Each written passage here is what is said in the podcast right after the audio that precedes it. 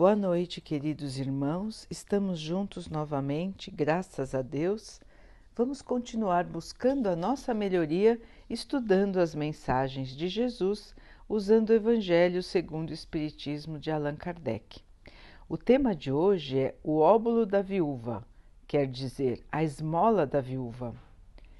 Jesus sentou-se em frente à caixa de doações do templo para observar de que modo o povo colocava ali o seu dinheiro.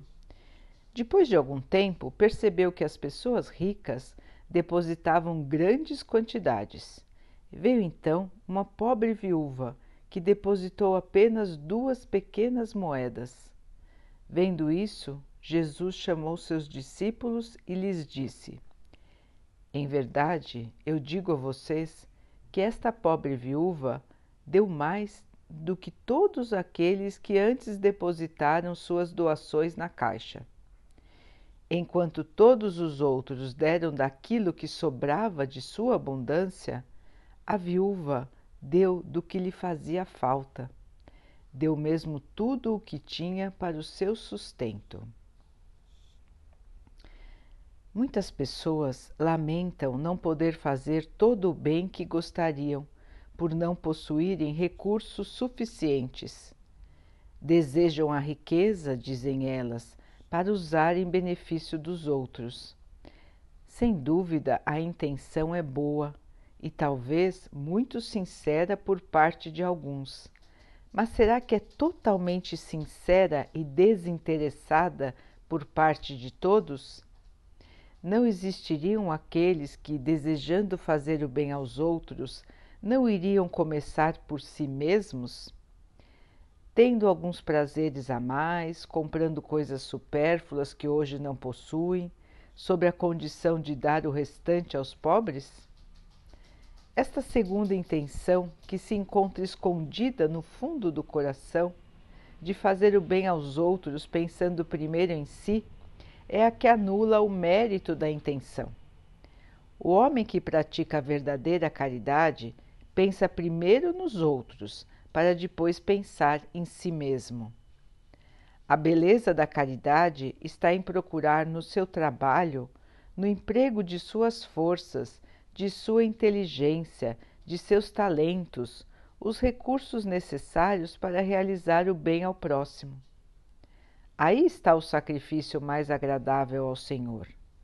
Infelizmente, a maioria das pessoas sonha com um meio fácil de enriquecer rapidamente e, se possível, sem esforço. Correm atrás de ilusões, como a descoberta de tesouros, o recebimento de heranças inesperadas, o surgimento de uma oportunidade favorável e assim por diante. O que dizer daqueles que esperam que os espíritos lhes ajudem na busca de coisas desse tipo? Certamente não conhecem o sagrado objetivo do Espiritismo e muito menos a missão dos espíritos, aos quais Deus permite que se comuniquem com os homens. Essas pessoas são geralmente punidas com grandes decepções. Aqueles que têm a intenção de ajudar, sem ter qualquer interesse pessoal, devem se consolar em não poder fazer todo o bem que gostariam de fazer. Deve lembrar que a esmola do pobre, que dá tirando de si o necessário, pesa mais na balança de Deus do que o ouro do rico, que dá sem se privar de coisa alguma. A satisfação seria grande em poder socorrer amplamente a pobreza. Mas se isso não é possível, é preciso se limitar a fazer o que se pode. Aliás, não é apenas com dinheiro que se pode secar as lágrimas, e não é preciso ficar sem ação por não ter dinheiro. Aquele que quer ajudar seu irmão com sinceridade encontra mil maneiras de fazer. Se não for de um jeito, será de outro, porque não existe ninguém que, sendo normal, não possa prestar um serviço, consolar alguém, aliviar um sofrimento físico ou moral, tomar uma providência que seja útil. Na falta de dinheiro, cada um possui seu trabalho, seu tempo, seu repouso, dos quais pode dar uma pequena parcela em benefício de seus irmãos mais necessitados. Ajudar dessa forma pode ser comparado com a esmola do pobre, que dá se privando do necessário, ou também com as moedas que a viúva depositou na caixa de doações do templo, conforme o ensinamento de Jesus.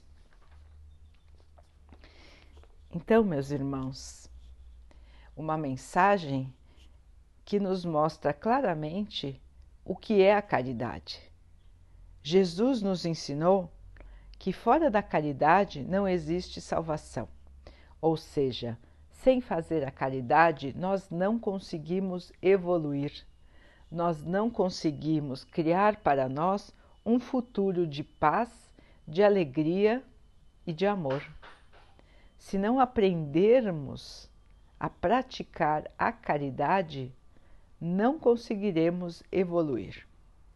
Neste texto, aprendemos com o exemplo de Jesus o que é a caridade.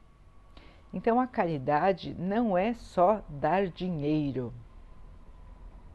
Mesmo que seja dar dinheiro, não é dar só o supérfluo, aquilo que lhe sobra, mas sim a doação daquilo que lhe é importante para o seu próprio sustento, tirar de si, às vezes, o que você precisaria para dar aos outros.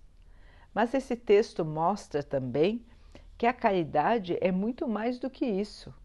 A caridade não é só o dinheiro, o bem material, mas ela é principalmente o amor. Dar amor. E dar amor, irmãos, nós podemos fazer em qualquer situação da nossa vida. Onde quer que estejamos, nós podemos nos comportar como pessoas que estão prontas para amar os outros. É isso que precisamos aprender. Amar aos outros como a nós mesmos. Então, em qualquer situação que nós estejamos, precisamos pensar se estamos agindo com amor para com as outras pessoas. Porque agindo com amor para com os outros, estaremos praticando a caridade pura. Então vamos imaginar, irmãos, as nossas situações do dia a dia e há tantas possibilidades que temos de praticar o amor, de praticar a caridade se nós enxergarmos as situações do nosso dia a dia como oportunidades para a prática do amor, nós veremos que não precisamos de dinheiro para ajudar os outros, mas nós precisamos de boa vontade.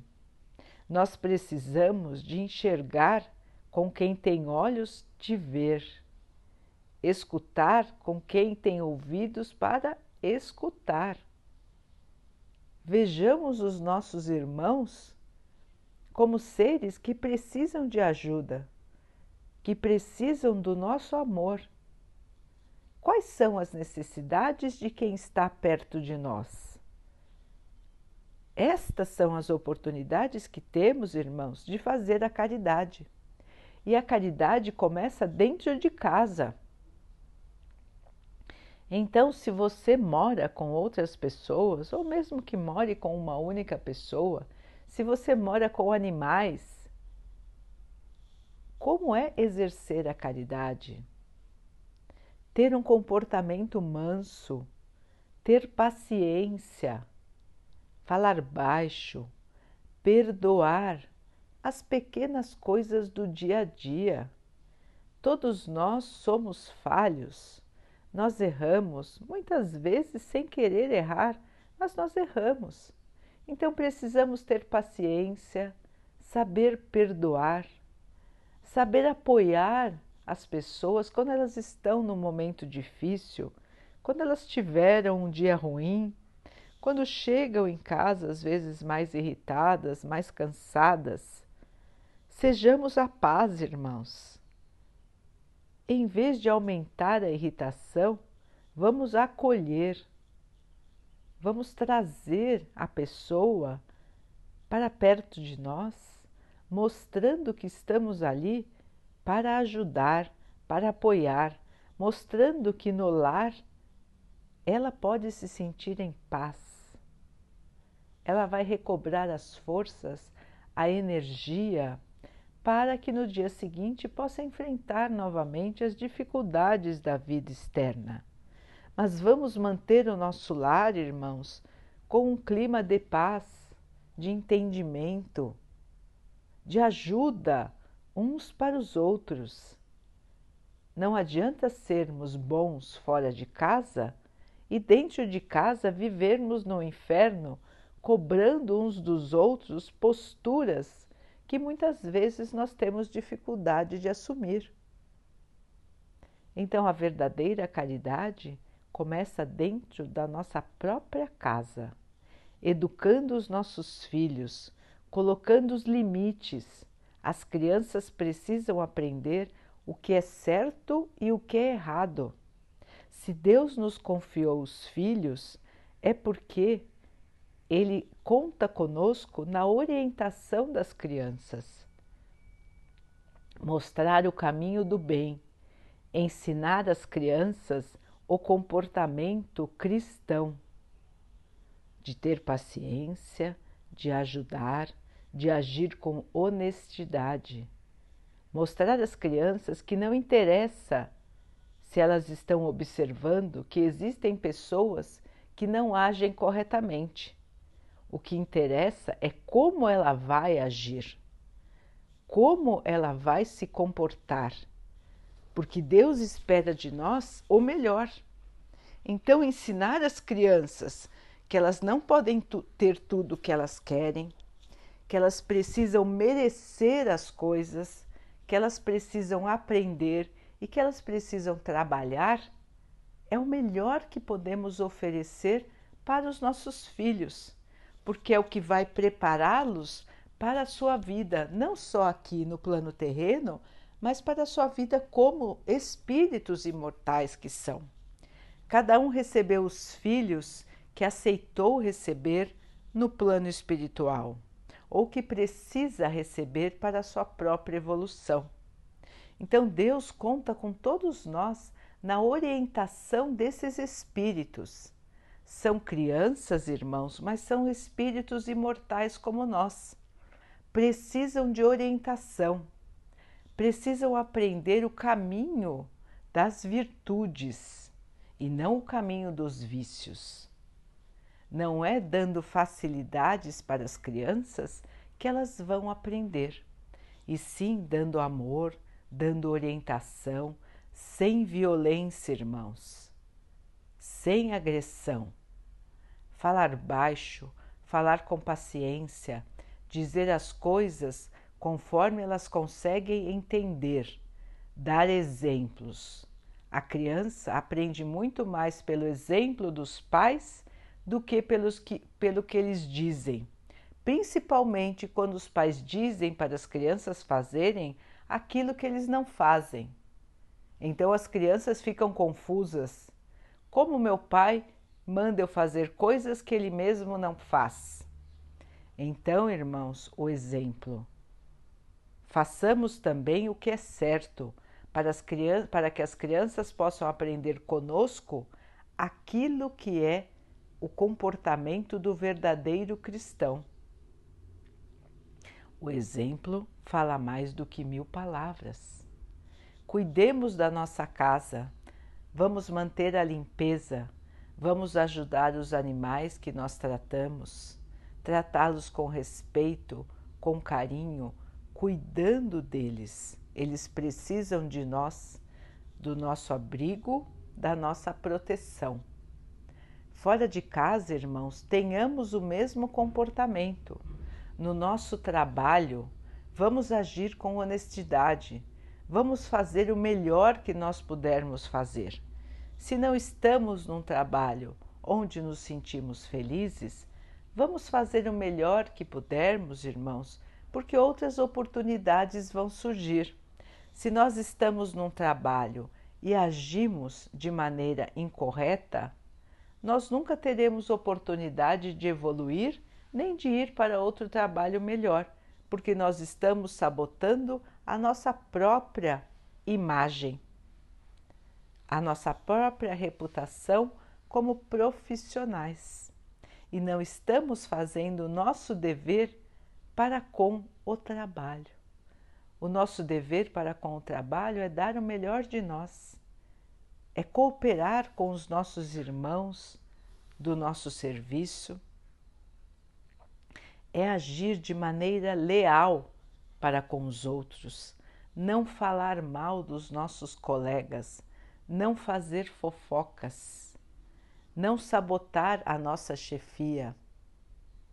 Se formos chefes, darmos oportunidades a todos, tratar a todos com igualdade, mesmo que não tenhamos amigos em todos. A amizade é uma coisa de afinidade, mas as relações do trabalho devem ser de respeito, de justiça, de igualdade. Então, em qualquer posição que nós tivermos, irmãos, nós temos a oportunidade de exercer a caridade também no nosso trabalho. Sendo cristãos, fazendo aos outros aquilo que nós gostaríamos que fizessem por nós. Este é, esta é a maneira de pensar de quem quer ser cristão, de quem quer aprender a caridade. Lembrem sempre de fazer aos outros o que gostariam que os outros fizessem por você. Se nós pensarmos assim, o nosso comportamento vai mudando. Não vamos pensar no que os outros estão fazendo, mas sim no que nós estamos fazendo. A nossa luta, irmãos, é conosco mesmos. É aprender a nos melhorarmos, a sermos hoje melhores do que fomos ontem e amanhã melhores do que somos hoje. Então, vamos avaliar o nosso comportamento todos os dias quando chegarmos antes de dormir, como agimos durante o dia. Nós aproveitamos as oportunidades de caridade que tivemos? Nós temos tantas oportunidades, irmãos. Quantas vezes andamos pelas ruas e podemos ver quantos irmãos estão em sofrimento? Quantos precisam receber pelo menos um bom dia, um sorriso, parar um minuto para ouvir alguém que precisa ser ouvido? Dar, às vezes, um pão, uma água a alguém que está na rua. Não custa tanto, não é, irmãos? Custa tão pouco dar o auxílio ajudar aquele irmão naquele momento difícil, visitar os doentes, visitar os irmãos que estão nos abrigos, tanto da velhice como da infância, que muitas vezes ficam abandonados sem que ninguém possa lhes dar uma visita, um carinho, uma palavra de aconchego de esperança, visitar os irmãos que estão doentes, ligar. Hoje temos tantas maneiras de nos comunicar sem que às vezes precisemos estar lá. Às vezes, neste momento, não podemos ir visitar as pessoas, mas podemos conversar Existem meios da tecnologia para que possamos estar nos lugares, mesmo não estando presentes fisicamente. São oportunidades de exercer a caridade, irmãos. Se sabemos que conhecidos nossos estão passando por situações difíceis, vamos dar o nosso apoio sincero. Vamos nos oferecer. Pequenos gestos, pequenas atitudes, irmãos, se importar com os outros,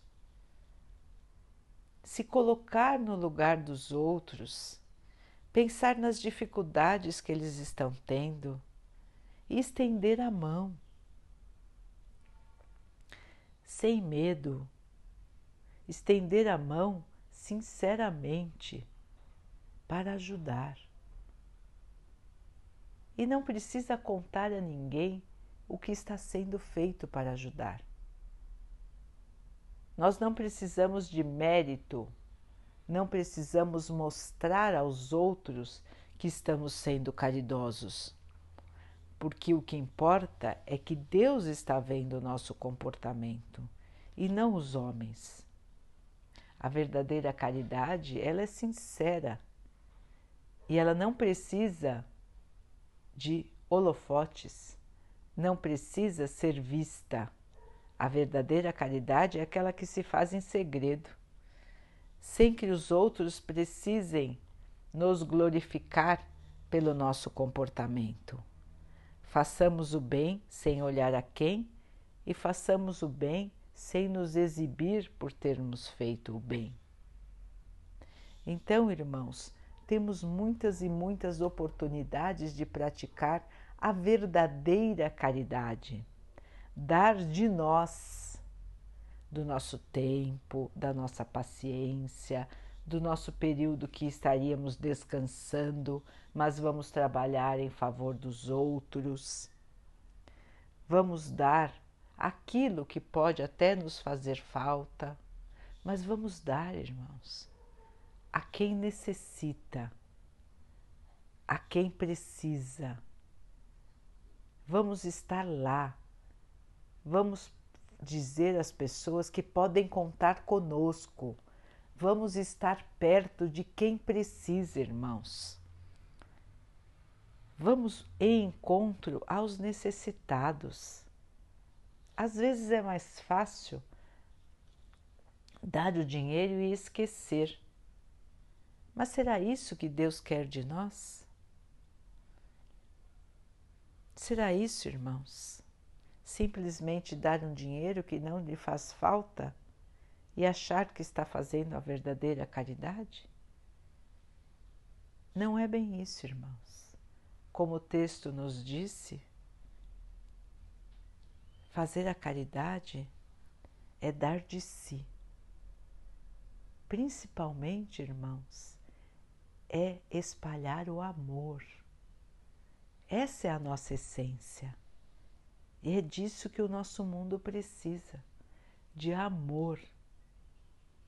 Então vamos pensar assim, irmãos, todo dia antes de acordar, na nossa oração, quando agradecemos pela por mais uma oportunidade, quando agradecemos por tudo que somos, por tudo que temos, vamos pedir ao nosso anjo guardião que abra os nossos olhos, que possamos ver quantas e quantas oportunidades nós temos todos os dias de auxiliar.